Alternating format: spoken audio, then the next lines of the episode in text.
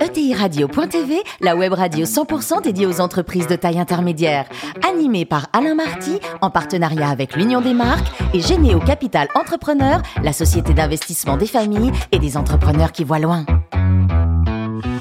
Bonjour à toutes et à tous, bienvenue à bord de ETI Radio.tv. Vous êtes plus de 43 000 dirigeants d'entreprise abonnés à nos podcasts. On peut vous remercier d'être toujours plus nombreux à nous écouter chaque semaine et on peut se retrouver sur les réseaux sociaux, sur notre compte Twitter, ETI Radio-du-bas TV. À mes côtés, pour co-animer cette émission, François Révolier, cofondateur de Généo Capital Entrepreneur. Bonjour François. Bonjour. Ainsi que Natalia Abella, l'excellente directrice du développement et de la communication de l'Union des marques. Bonjour Natalia. Bonjour. Aujourd'hui, nous recevons Michel Abitbol, président de DACO France. Bonjour Michel. Bonjour. Alors vous êtes né en 1961, c'est une grande année pour le vin à Casablanca, diplômé de l'ISG, doublé d'un MBA HEC. Alors un mot sur l'historique de Daco France, ça a été créé en 1974 par, par Joseph. Voilà. Qui était mon père et qui, euh, qui est un expert du négoce international de, de céréales, de légumes secs et qui euh, veut prendre son indépendance après une carrière au Grand Moulin de Paris et crée donc l'entreprise Daco France qui euh, fait des fruits secs qui Il, il a créé à quel âge il a créé, il avait exactement 38 ans. Ouais.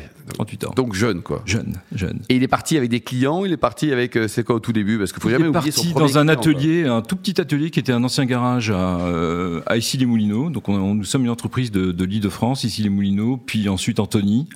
Euh, aujourd'hui, euh, aujourd'hui sur euh, Abli en, dans les Yvelines et d'autres sites d'implantation, puisqu'aujourd'hui c'est un, c'est un groupe euh, donc qui, qui, qui importe des, des fruits secs sous toutes ses formes les transforme, les aromatise, euh, et par croissance externe, euh, s'est développé dans d'autres métiers comme les bars, les bars énergétiques, les bars santé que nous fabriquons pour les grandes marques. Euh, type comme j'aime et j'en passe, euh, et aussi dans l'univers des aides au dessert, des aides à la pâtisserie qui ont, avec ce, ce confinement saison 1, euh, connu un boom absolument extraordinaire. Mmh.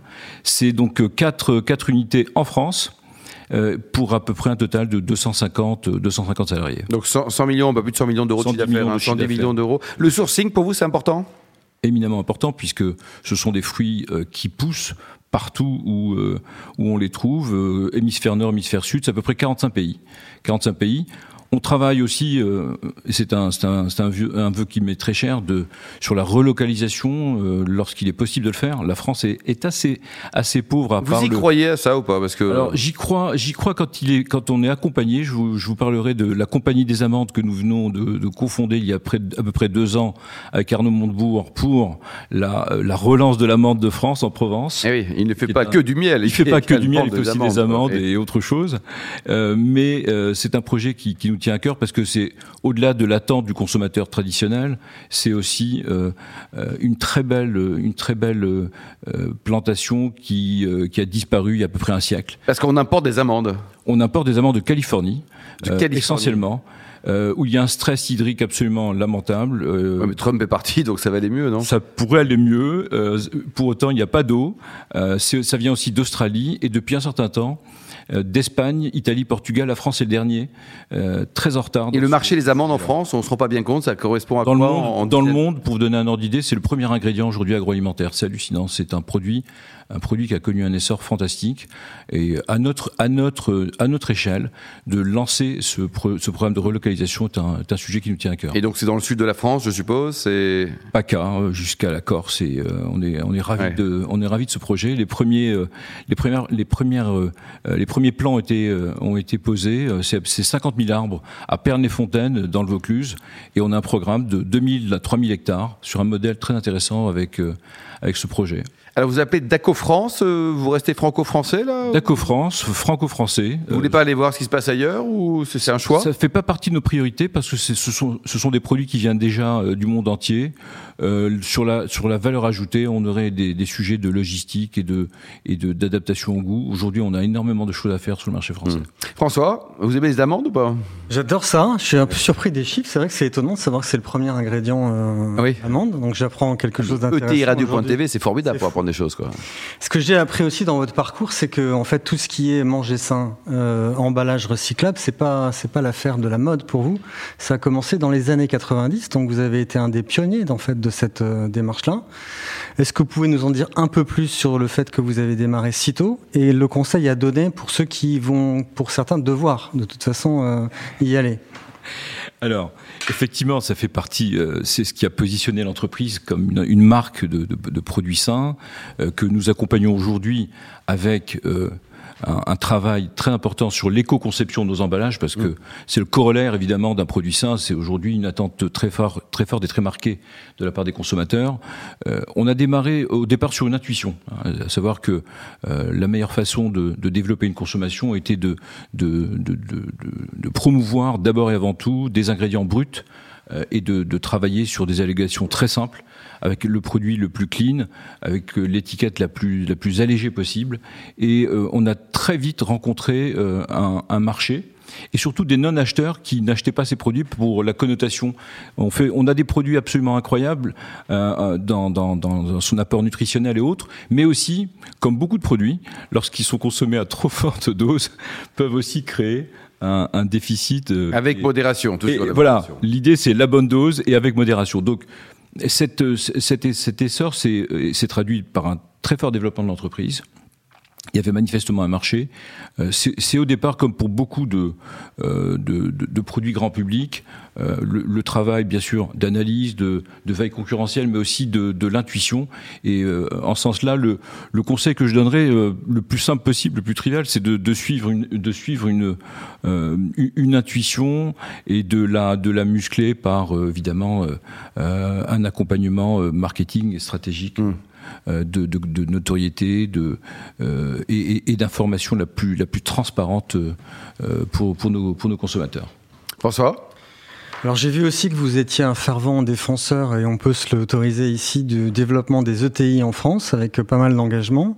Euh, alors qu'est-ce qu'il faut pour qu'on arrive à resserrer les rangs et euh, faire partie, euh, comme d'autres pays européens, des meilleurs élèves en transformation de PME en ETI alors le, le passage de, de, PME à ETI s'est fait dans une logique de, de croissance avec une, une, une, prise de conscience, je dirais même une accélération euh, liée au fait que en 2007, en 2007, je reconfigure complètement le, le capital qui est à 100% familial euh, en étant accompagné par un fonds et j'apprends euh, j'apprends les, les, business plans, j'apprends le, les stratégies de, de croissance. De... C'est sympa comme euh, leçon, non? Écoutez, c'est une très bonne leçon. Je me félicite en tout cas. Je suis à mon troisième, euh, ma troisième opération LBO.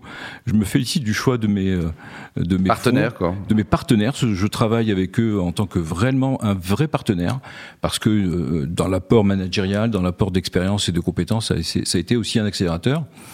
Euh, ce qu'il faut, c'est tout simplement de, se rappeler à tout moment que le, le projet de croissance de, l'entreprise, qui s'est fait euh, par croissance organique, mais également par croissance externe, euh, c'est une étape qui permet d'abord de, positionner l'entreprise en tant que leader du marché, d'adapter euh, euh, l'offre aux besoins consommateurs, aux attentes consommateurs, de, de réaliser, et l'accompagnement de, de, mes partenaires a été, a été stratégique, de réaliser des acquisitions d'opportunités, mais également qui fassent sens, de, de travailler aussi euh, sur euh, euh, les talents. Ce, point, ce point est, important pour, pour une PME. Staffer un organigramme et autres, c'est c'est pas c'est pas d'une évidence absolue pour pour une entreprise. Je suis arrivé dans l'entreprise familiale. L'entreprise faisait l'équivalent de 6 millions d'euros de chiffre d'affaires. On est passé de 6 à 110 millions. Vous imaginez bien, évidemment par croissance, mais aussi parce que il a fallu beaucoup travailler sur le management, beaucoup. Vous avez recruté facilement ou pas? J'ai j'ai euh, renforcé et, et euh, essayé et je, je pense qu'on y a bien réussi. Ça a été aussi un, je dirais pratiquement un préalable euh, de, de, de, travailler sur les équipes en place, euh, les renforcer, les renforcer plus que les remplacer. Euh, et de, de travailler sur un modèle transverse. Aujourd'hui, nous raisonnons groupe. Et je crois que ça aussi, ça a été euh, un élan extra, extraordinaire, aussi bien pour nos équipes, mais également les cibles que, qui nous ont rejointes, pour pouvoir raisonner groupe, penser groupe et, euh, et, et, mettre en commun des, là des process, là des, des, des expériences. c'est un cercle vertueux, quoi. C'est un cercle vertueux. Natalia? En 1990, vous décidez de monter une, de créer une marque pour donner de la visibilité à vos produits. J'aimerais bien que vous me racontiez comment vous avez conduit ce projet, quelles en ont été finalement les grandes étapes et est-ce que euh, vous en avez tiré d'autres bénéfices que simplement, et c'est déjà pas mal, la visibilité? Alors là, vous parlez d'un énorme chantier, parce que le chantier de la marque, le chantier de la marque, c'est d'abord et avant tout de viser à sa notoriété. Euh, nous avons une notoriété somme toute relative. La marque Dacobello peut-être sonne et résonne chez certains d'entre nous, mais n'a pas encore euh, la notoriété euh, spontanée que que nous rêvons tous en tant que chefs d'entreprise d'avoir, surtout sur des marchés grand public.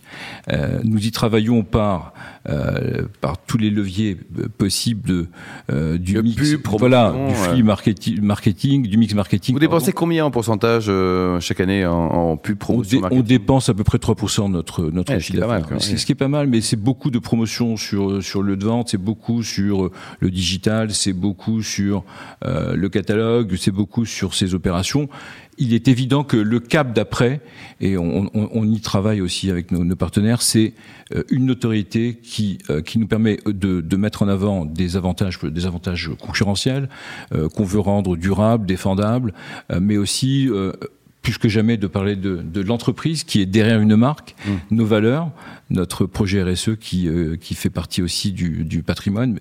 Donc la, la marque, c'est euh, ça a été aussi un vecteur, euh, un vecteur certes de développement, mais qui a permis aussi de, de, de, de mettre la cohérence sur l'ensemble de notre portefeuille produit. Natalia? Vous avez aussi investi dans une start-up euh, pour travailler le e-commerce, finalement. Euh, Est-ce que ce savoir-faire digital irradie aujourd'hui le reste du groupe et de quelle façon? Alors absolument. Euh, cette start-up qui s'appelle Gula, G-U-L-A, je fais ma publicité. Vous avez raison. J'ai raison. Euh, est aujourd'hui euh, dirigée par par mon fils qui nous a rejoint. Donc c'est la troisième génération. J'en suis aussi très fier.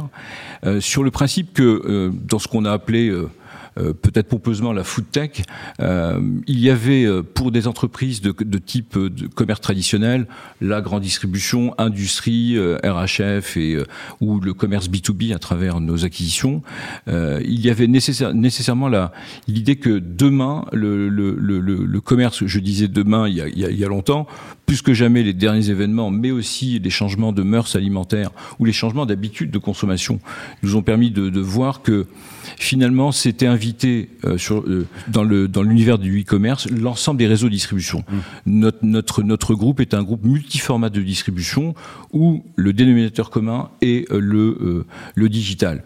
Nos groupes de distribution type Carrefour et Auchan aujourd'hui font leur croissance avec un drive qui a qui a totalement explosé, des ventes en ligne et il n'était pas pas possible d'imaginer que le, un groupe comme le nôtre qui a une offre très euh, de, de, grande notoriété puisse être absent. Donc le, e-commerce va devenir, je dirais, euh, au cœur de notre stratégie. Euh, pour une raison qui est simple, c'est que euh, nous vendons des produits physiquement à travers euh, à travers nos des magasins qui sont accolés à des drives, qui ont qui ont développé celle, euh, des, des concepts de drive piéton également. Le dénominateur commun, c'est un site euh, de vente, de vente en ligne, euh, livraison à domicile, euh, en drive, euh, en click and collect qui est très à la mode ces derniers temps. Donc on ne pouvait pas être absent de, de, ce, de, de cette plateforme. Ça nous permet aussi de, de parler directement à nos consommateurs c'est quand même très important aussi que l'on puisse recueillir sûr, comprendre cette information, de comprendre les attentes, et on a un dialogue extrêmement, extrêmement riche. Michel, pour terminer, le plus beau métier du monde, c'est patron d'une ETI ou journaliste?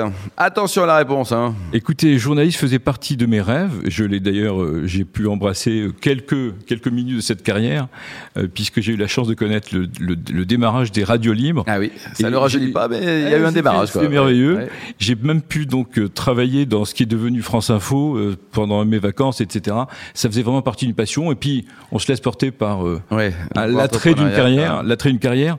Je suis, euh, je suis ravi là où je suis aujourd'hui. Et j'ai, j'ai bon, encore. Pas trop tard. On sait jamais, Michel. Merci en tout cas. Merci beaucoup. Merci à vous également, Natalia et François. Fin de ce numéro de ETI Radio.tv. Retrouvez tous nos podcasts sur notre site et suivez notre actualité sur nos comptes Twitter et LinkedIn. On se retrouve mardi prochain à 14h précise pour une nouvelle émission.